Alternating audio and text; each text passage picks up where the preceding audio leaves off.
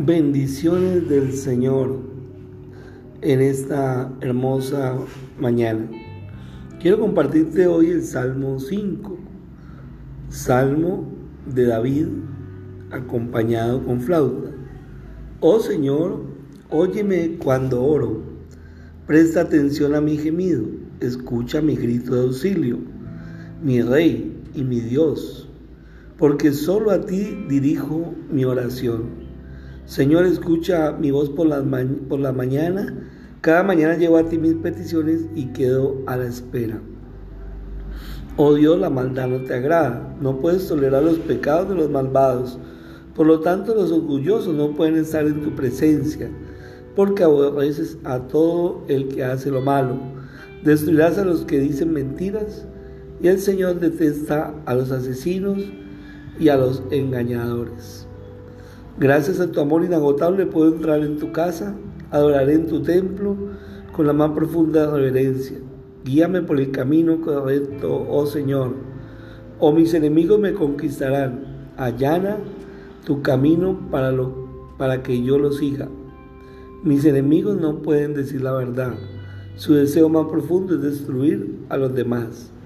Lo que hablan es repugnante como el mal olor de una tumba abierta. Su lengua está llena de adulaciones. Oh Dios, declara a los culpables y haz que caigan en sus propias trampas. Expúlsalos a causa de sus muchos pecados, porque se rebelaron contra ti.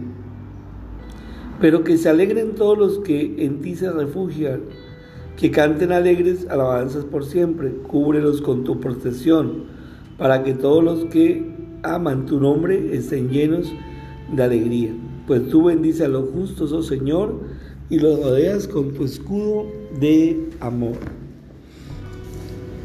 David nos enseña en este pasaje que era un hombre de oración, que era un hombre que siempre oraba y clamaba al Señor, gemía ante la presencia de Dios y pedía ser escuchado en las mañanas levantaba sus peticiones y esperaba la respuesta de Dios.